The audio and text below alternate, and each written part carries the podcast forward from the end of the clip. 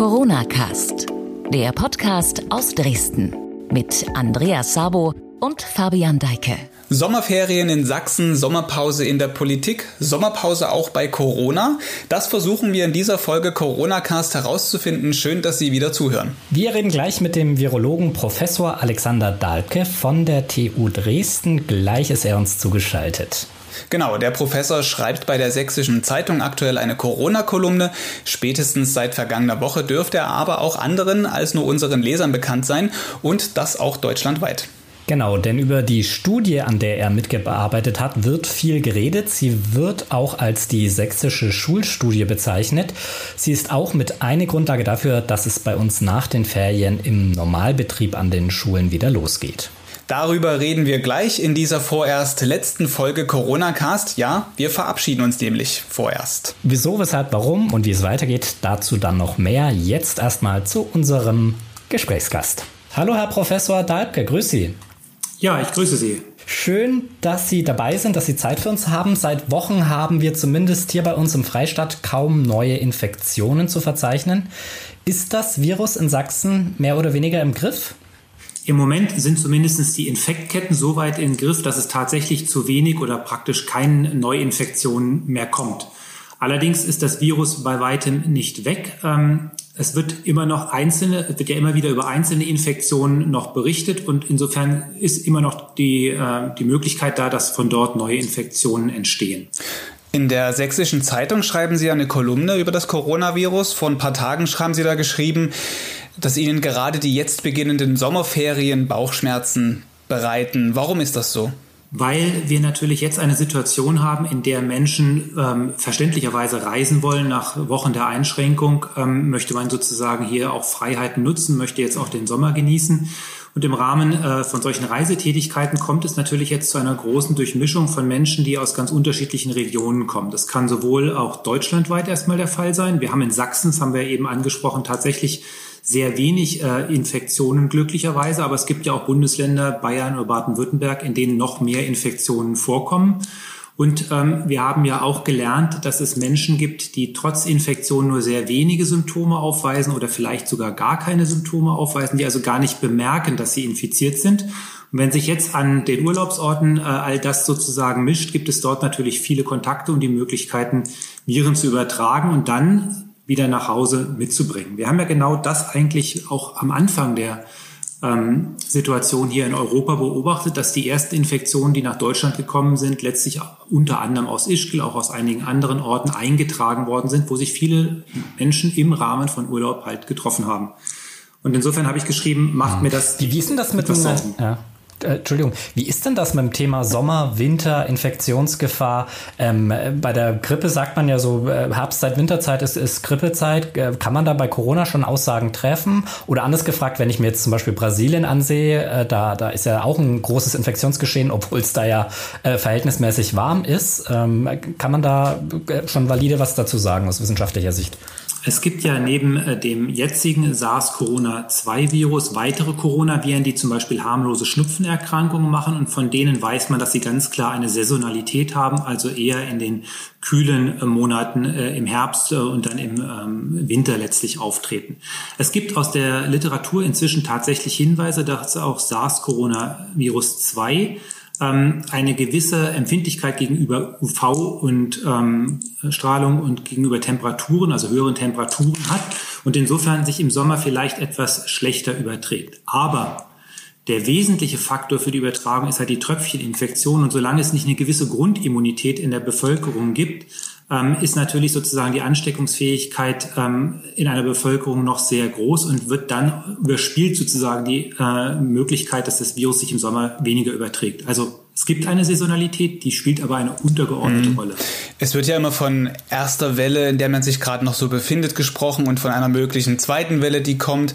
Jetzt mal rückblickend, ist der Höhepunkt in Deutschland jetzt überwunden?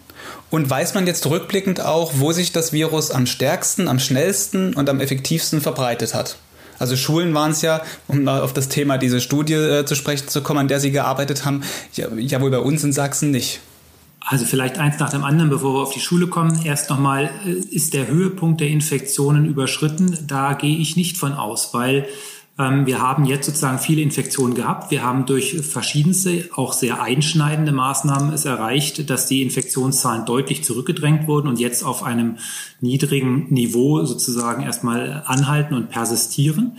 Wir haben aber auch gelernt aus verschiedenen Studien, das ist unsere Studie eine, aber auch andere Studien, dass immer noch ein Großteil der Bevölkerung im Prinzip infektionsempfänglich ist. Also da stehen wir nicht anders da als im Februar. Und insofern ist zu befürchten, dass dann, wenn auch die äußeren Bedingungen für die Übertragung des Virus wieder besser werden, da hatten wir eben drüber gesprochen, Temperatur, UV-Strahlung, also wir sprechen vom Herbst, oder wenn tatsächlich jetzt ähm, auch ähm, die vielen Maßnahmen, die ergriffen worden sind, sukzessive zurückgefahren äh, werden, so ist davon auszugehen, dass dann auch wieder mehr Übertragung stattfinden. Und dann wird es erneut Fälle geben. Mhm.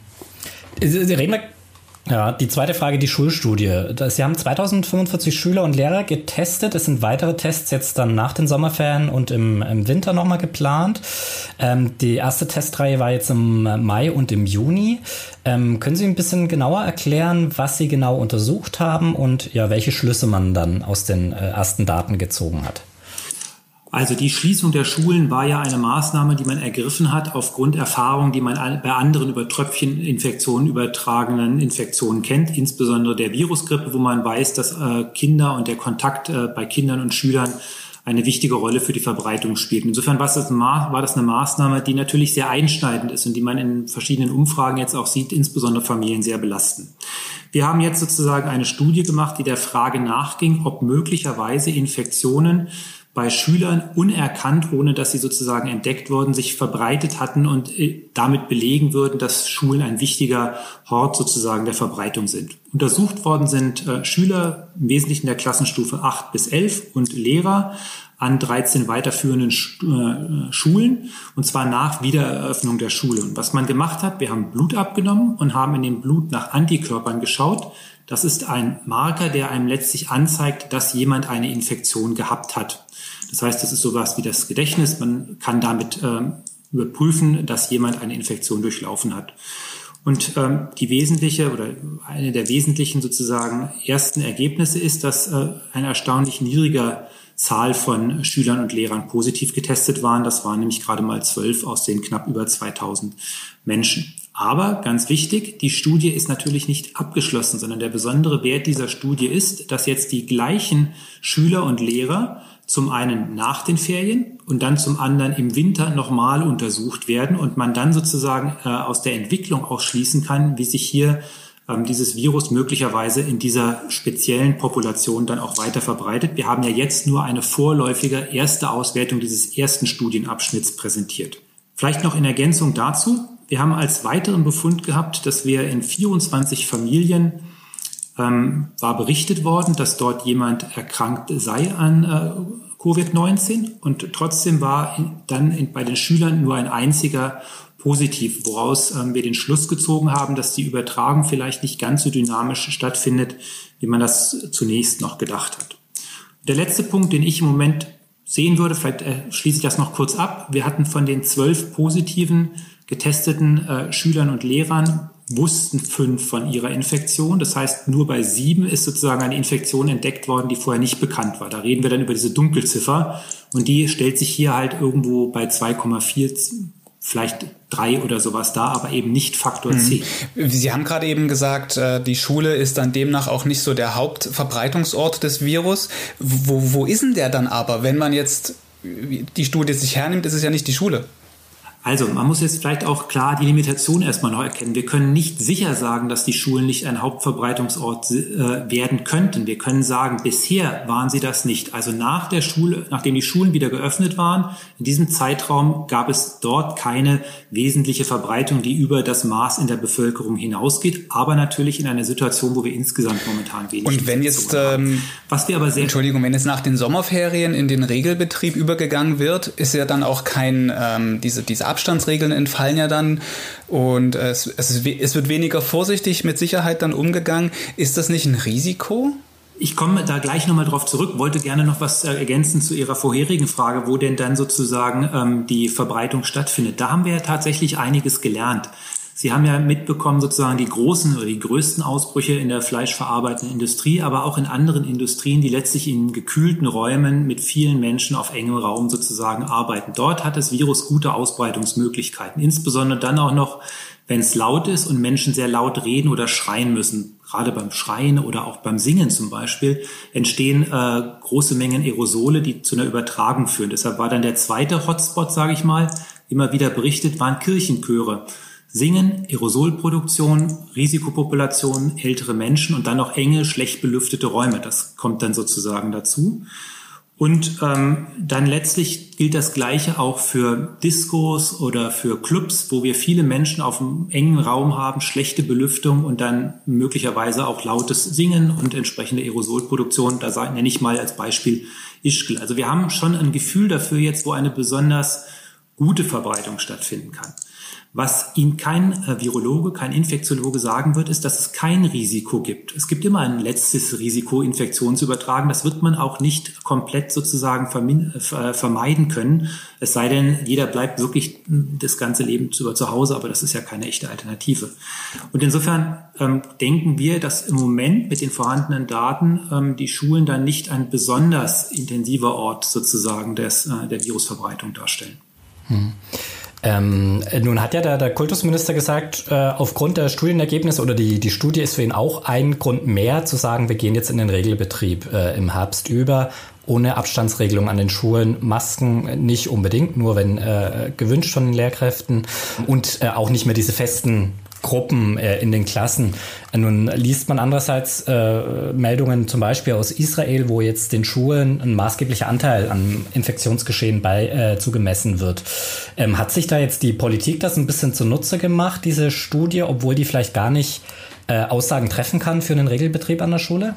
Na, wir müssen unterscheiden natürlich zunächst erstmal zwischen dem Sammeln von wissenschaftlichen Daten. Das ist das, was wir machen. Daraus können wir begrenzte Schlussfolgerungen momentan ziehen. Aber äh, die Politik muss natürlich darüber hinaus auch andere Interessensgruppen, andere Interessen von außen letztlich mit äh, in ihre Entscheidung mit einbeziehen und kann natürlich sozusagen wissenschaftliche Grundlagen, das sollte sie auch beachten, aber sie wird natürlich auch sich anderen Gegebenheiten sozusagen ähm, ausgesetzt fühlen und diese berücksichtigen müssen. Und wenn Sie sozusagen hier verfolgen, was für einschneidende Veränderungen für Schüler mit dem Schließen der Schulen und mit dem ja doch weitestgehend noch nicht optimalen elektronischen Lernverhalten einhergehen, denke ich, dass es im Moment eine Entscheidung ist, die man in dieser Art äh, fällen wird. Natürlich wird man auf neue Erkenntnisse dann auch Rücksicht nehmen müssen. Wenn man tatsächlich jetzt beobachten würde, auch im Rahmen unserer Studie zum Beispiel, dass man sieht, im Herbst gibt es da doch deutliche Ausbreitungen, die über das Maß in anderen Bevölkerungsgruppen hinausgehen, dass man solche Entscheidungen auch nochmal äh, eventuell revidieren wird. Aber mit dem jetzt vorhandenen Wissen, denke ich, ist das eine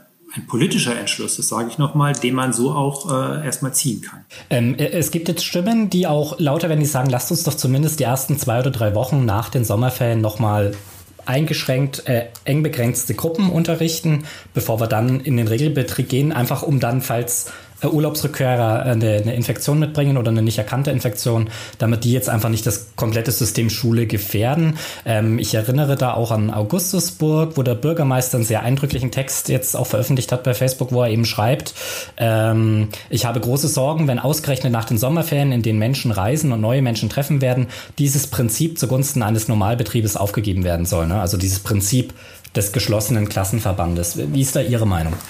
Ähm, man kann da, man muss letztlich ähm, beide Seiten sich da anschauen und ich denke, ähm, dass das eher eine politische Entscheidung ist als eine virologische Entscheidung. Nochmal, es gibt nicht äh, die, äh, eine hundertprozentige Sicherheit.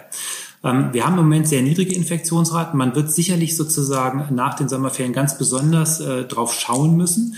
Ähm, wir haben natürlich jetzt auch gelernt, äh, zum Beispiel, welches die typischen Symptome sind äh, und jeder kennt die, wird sich seiner eigenen Verantwortung viel mehr bewusst sein und bei kleineren Symptomen dann auch nicht mehr in die Schule gehen, hoffentlich zumindestens, und dann auch einen Test äh, relativ schnell bekommen können. All das sind ja Situationen, die wir im Februar, März, als es hier losgegangen ist, in dieser Form noch nicht hatten. Da gab es Probleme, überhaupt an den Test ranzukommen. Da war noch nicht so ganz klar sozusagen, kann ich jetzt mit einer für mich zunächst erstmal harmlos erscheinenden respiratorischen Erkrankung mit Husten, muss ich mich da eigentlich schon einschränken. Und ich denke, diese sozusagen, wir nennen das Awareness, diese Aufmerksamkeit für das Krankheitsbild ist deutlich größer. Und ich denke zum anderen, dass auch in der Schule natürlich zunächst erstmal die Akteure, die Schüler und Lehrer bekannt sind, sodass auch für das Gesundheitsamt hier eine Nachverfolgung im schlechten Falle, dass äh, Infektionen stattfinden würden, einfacher ist als natürlich in Situationen wie in einem Stadion oder wie in einer Disco, wo die Leute gar nicht erfasst sind und man da gar nicht weiß, wer war denn da mhm. eigentlich ist. Ich würde nur noch eine Frage abschließend zu dieser Studie stellen und dann können wir noch über weitere Themen reden. Ähm, wir haben auch im Vorfeld dieser Podcast-Aufzeichnung auf Twitter aufgerufen, unsere Community, um uns Fragen zu schicken und dort tauchte immer wieder das Argument auf, dass bei dieser Studie so ein bisschen die Schwierigkeit ist, dass Sachsen jetzt nicht unbedingt das Gebiet war, wo besonders viele Fälle ähm, aufgekommen sind und dass die Schule in der Zeit, als die Studie stattfand, noch nicht im Regelbetrieb war. Also es wird so ein bisschen deshalb an der äh, Aussagekraft der Studie gezweifelt. Wie begegnen Sie diesem Argument? Nun, dieses Argument ist erstmal wissenschaftlich gar nicht äh, vollständig von der Hand zu weisen. Und ich weise nochmal darauf hin, die Studie ist ja am Anfang sozusagen. Wir haben einen ersten Untersuchungszeitpunkt gemacht und das Entscheidende dieser Studie ist, dass sie longitudinal angelegt ist. Das heißt, die gleichen Menschen werden zu einem späteren Zeitpunkt oder zu zwei weiteren späteren Zeitpunkten nochmal untersucht, sodass man dann bei ein und derselben Population sehen kann, wie ist es denn jetzt, kommt es dann nach den Ferien kommt es im Winter zu einer, einer Zunahme. Zum jetzigen Zeitpunkt äh, konstatieren wir zunächst erstmal nur, dass äh, bei glücklicherweise ja sehr niedriger Fallzahl in Sachsen auch in den Schulen keine höhere Fallzahl gefunden worden ist. Das ist die wesentliche Aussage. Es gab dort keine unentdeckten Infektionen, die sich hier sehr schnell verbreitet haben. Sie können daraus im Moment nicht schließen, dass das nicht passieren könnte noch zu späterem Zeitpunkt. Sie können nur jetzt erstmal feststellen, unter den momentanen Bedingungen war das nicht der Fall. Und insofern weise ich nochmal darauf hin, die Studie steht am Anfang und ist nicht abgeschlossen, sondern sie wird sozusagen wichtige weitere Erkenntnisse dann in Folgeuntersuchungen liefern können. Vielen Dank dazu erstmal. Ähm, eins der am stärksten diskutierten Themen und auch von mir immer mal wieder gern genommenes Beobachtungsthema, wenn man im Supermarkt unterwegs ist. Wie wird die Maskenpflicht gehandhabt? Ähm, nachdem die Diskussion losging, die Maskenpflicht äh, aufzuheben, hat man viele Leute wieder ohne Maske gesehen. Ich habe inzwischen den Eindruck, doch, äh, es halten sich wieder ein paar mehr dran, wobei das ist jetzt ein subjektives äh, Bild. Ähm, was sagen Sie als Experte zum Thema Maske? Ich glaube, die Maske ist eins der meist diskutierten Themen wahrscheinlich in diesem Jahr und möglicherweise wird der Mund-Nasenschutz ein Wort des Jahres oder sowas am Ende. Das weiß ich nicht. Das hat Potenzial. Ähm, also, ähm, sagen wir mal so, aus aus virologischer Sicht ähm, wurde ja am Anfang auch kontrovers diskutiert, sollen jetzt, soll man der Bevölkerung empfehlen, einen Mund-Nasenschutz äh, zu tragen. Wir müssen jetzt zwei Sachen unterscheiden, das ist ja auch mehrfach schon angeklungen. Zu, für den Eigenschutz, für diejenigen, die tatsächlich in den Notaufnahmen mit Patienten umgehen, die brauchen eine zertifizierte Maske, eine FFP2-Maske, um sich selbst zu schützen. Dieser Mund-Nasenschutz ist ja ein Fremdschutz, der vor allem dazu führen soll, dass Tröpfchen, die man gegebenenfalls mit dem Husten, Sprechen, äh, ausscheidet und andere infizieren könnten, dass man da sozusagen den, das, äh, den Ausstoß sozusagen reduziert. Und da hat man mittlerweile jetzt zeigen können, dass selbst solche selbstgenähten Masken einen Schusseffekt haben. Der ist sehr unterschiedlich. Der kann in einigen Fällen nur sehr moderat sein, in anderen Fällen erreicht er fast den Schutzeffekt einer chirurgischen, professionellen, zertifizierten Maske.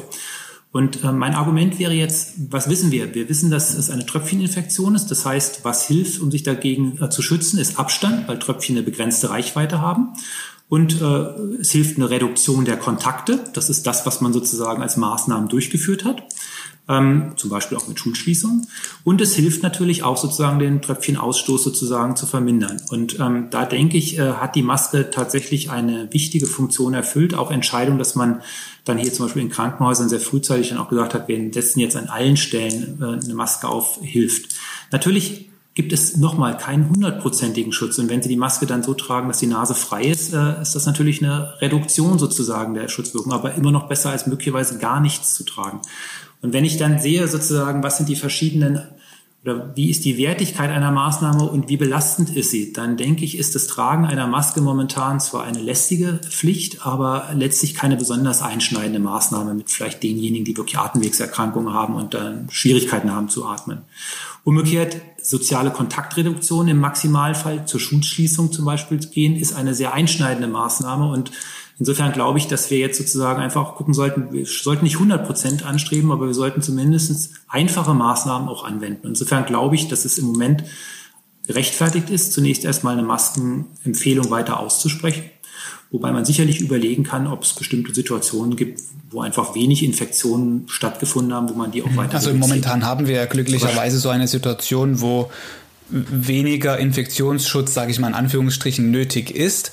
Ähm, müssen wir aber in Richtung Herbst, Winter ja möglicherweise, wenn ich Ihren Ausführungen von vorhin nochmal äh, aufgreife, damit rechnen, dass der Infektion, die Infektionsraten wieder hochgehen, einfach aufgrund dieser saisonalen, ähm, ja, dieser saisonalen Ausbruchsmöglichkeiten.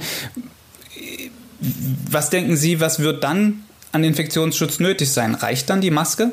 Also ich bin der festen Überzeugung, dass die Fallzahlen auch wieder hochgehen werden und die Masken, äh, Nutzung von Masken alleine wird das nicht äh, sozusagen verhindern können. Aber sie wird einen Beitrag dazu leisten, dass sozusagen eine Ausbreitung zumindest verlangsamt werden kann. Sie werden damit ja auch andere Tröpfcheninfektionen, wie zum Beispiel die echte Virusgrippe oder auch andere harmlosere grippale Infekte werden sie mit reduzieren können. Und ich denke, wir werden viel erreicht haben, wenn wir vielleicht in diesem Jahr wenn es im Prinzip das Tragen einer Maske nicht mehr wie so ein Aussatz beobachtet wird, sondern vielleicht auch als ein gewisses Zeichen der Höflichkeit oder der Rücksichtnahme ähm, ähm, genutzt wird, so wie es ähm, im asiatischen Raum einfach aufgrund der großen äh, Bevölkerungsdichte ja seit vielen Jahren schon üblich ist. Und Nochmal, es gibt keinen hundertprozentigen Schutz, aber es gibt definitiv einen Beitrag auch des Tragens einer solchen Maske. Aber nochmal auf Ihre Frage zurückzukommen, das alleine wird nicht ausreichend.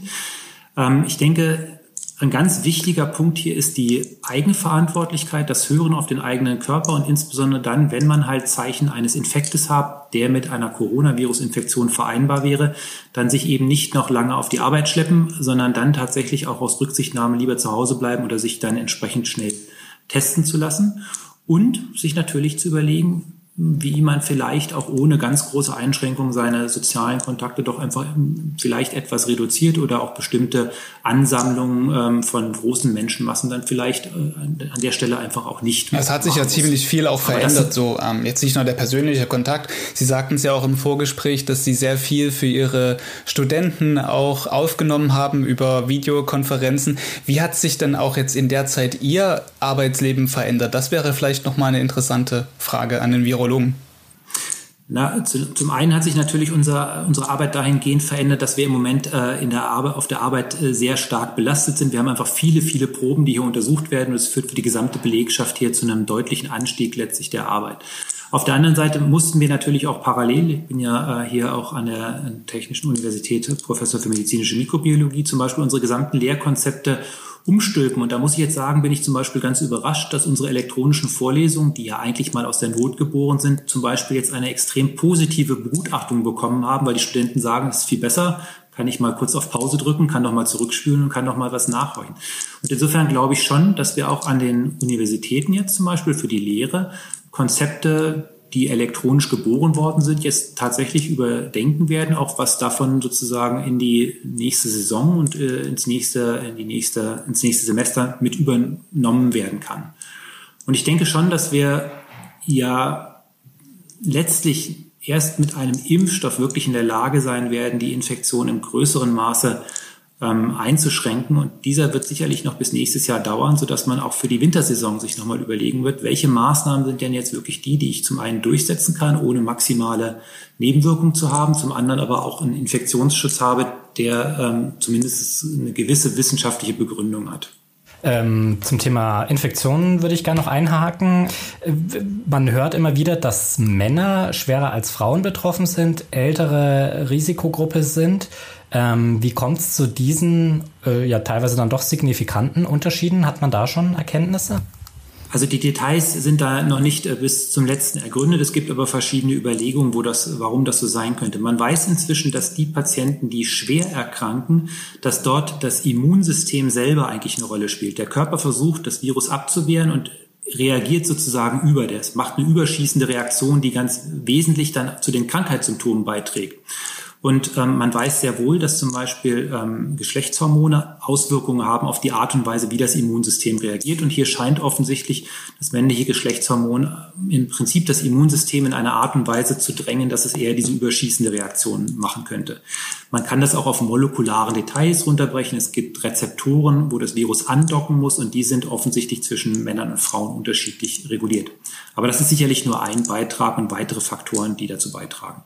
Gibt es eigentlich auch Erkenntnisse darüber, ob die Ansteckung bei Schwangeren anders verläuft als bei nicht schwangeren Frauen zum Beispiel? Nur sehr begrenzt. Was man bisher weiß, ist, dass Schwangere zumindest kein äh, deutlich erhöhtes Risiko gegenüber einer anderen Popul einer Normalpopulation haben, an der Erkrankung selbst schwerer zu erkranken, wie das zum Beispiel bei, bei der Virusgrippe der Fall ist. Es gibt auch nach meinem Kenntnisstand bisher wirklich nur Einzelbeobachtungen, dass das Virus auf ein ungeborenes Kind übertragen werden könnte.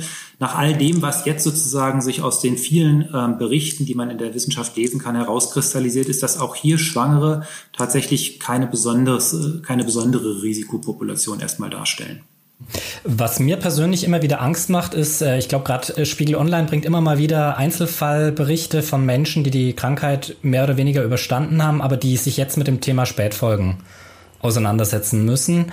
Äh, ich persönlich kann das nicht beurteilen, ob das jetzt krasse Beispiele sind oder ob da noch ein riesiges Thema auf uns zukommt. Ich meine, wir reden jetzt über drei bis sechs Monate, wo bei einigen jetzt die Krankheit vielleicht zurückliegt, ähm, dass die dann Schlaganfälle hatten, Schädigungen am Hirn. Sie haben das Immunsystem ja angesprochen, dass der ganze Körper ja quasi in Aufruhr ist bei so einer Infektion.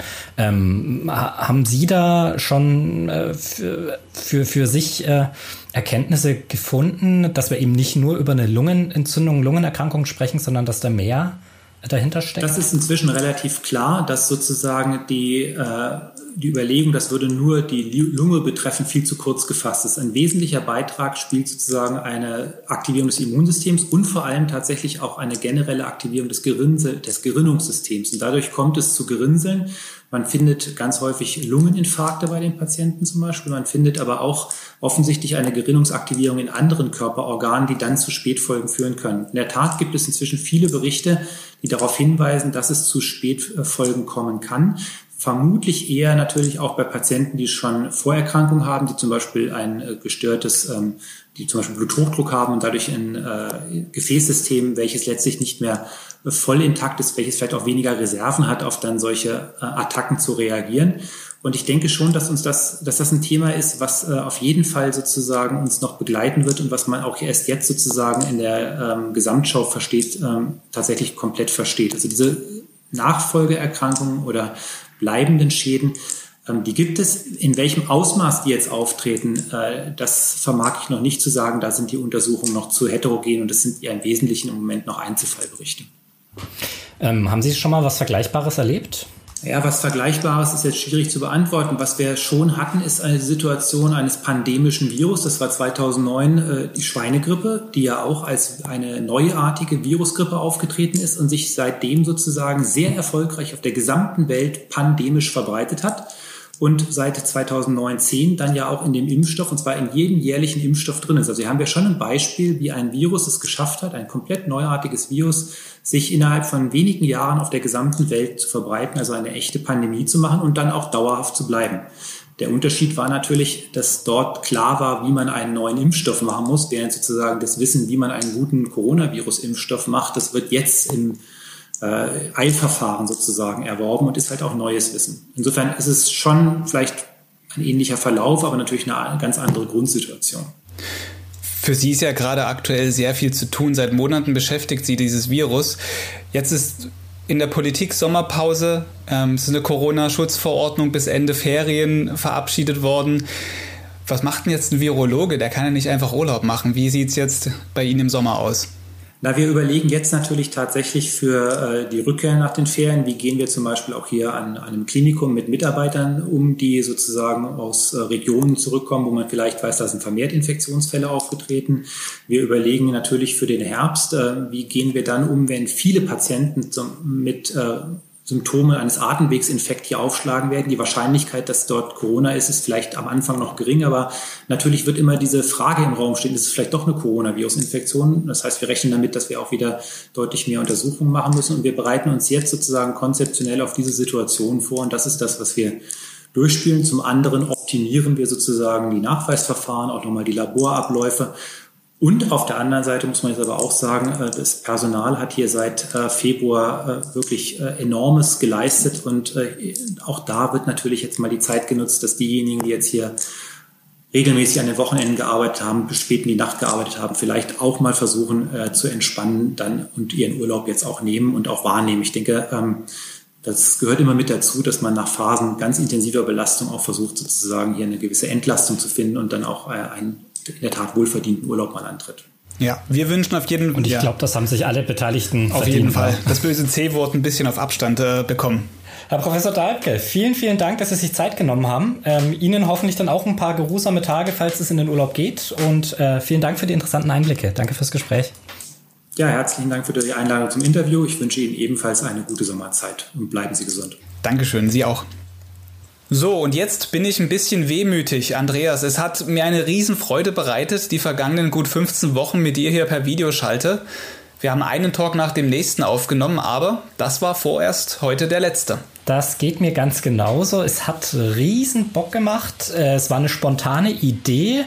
Ähm, wir wohnen ja eigentlich auch nur wenige hundert Meter voneinander entfernt, aber haben das ja alles per Videoschalte auf die Beine gestellt, improvisiert, per Cloud-Diensten, mit Videokonferenzdiensten, mit Audiotechnik herum experimentiert.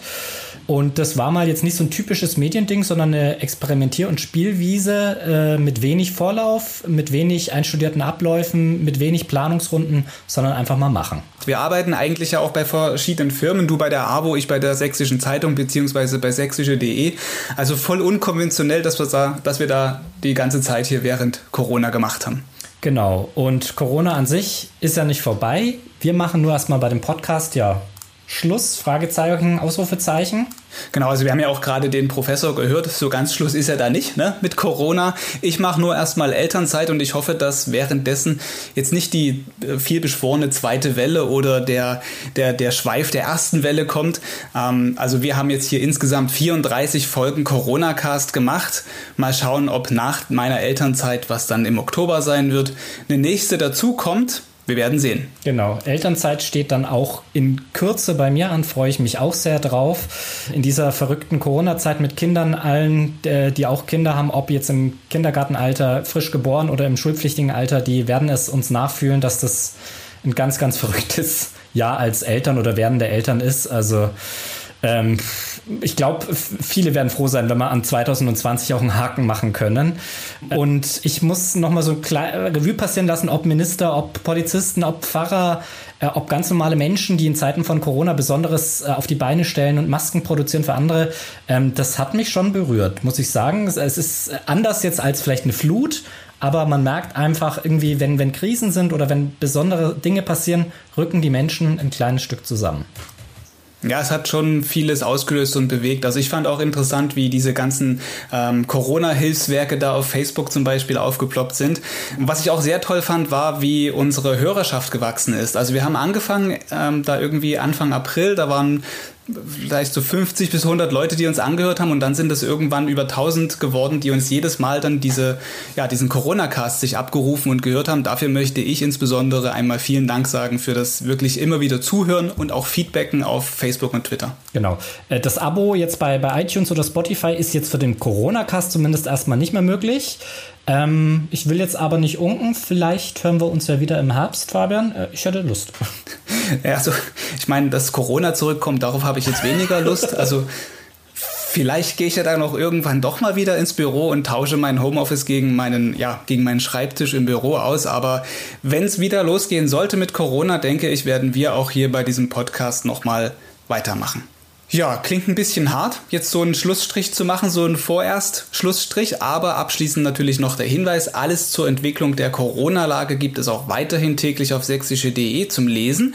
Außerdem können Sie sich über die verschiedenen Newsletter bei uns über Corona und über auch viele andere Themen informieren. Einfach mal vorbeischauen unter sächsische.de slash content slash newsletter. Den Link, den werde ich sicherheitshalber auch noch in die Beschreibung dieser Episode packen, weil ich glaube nicht, dass Sie jetzt mit dem Stift da sitzen und sich aufschreiben bleiben. Ja, in diesem Sinne würde ich sagen, tschüss, bis vielleicht bald hier bei diesem Podcast wieder. Tschüss.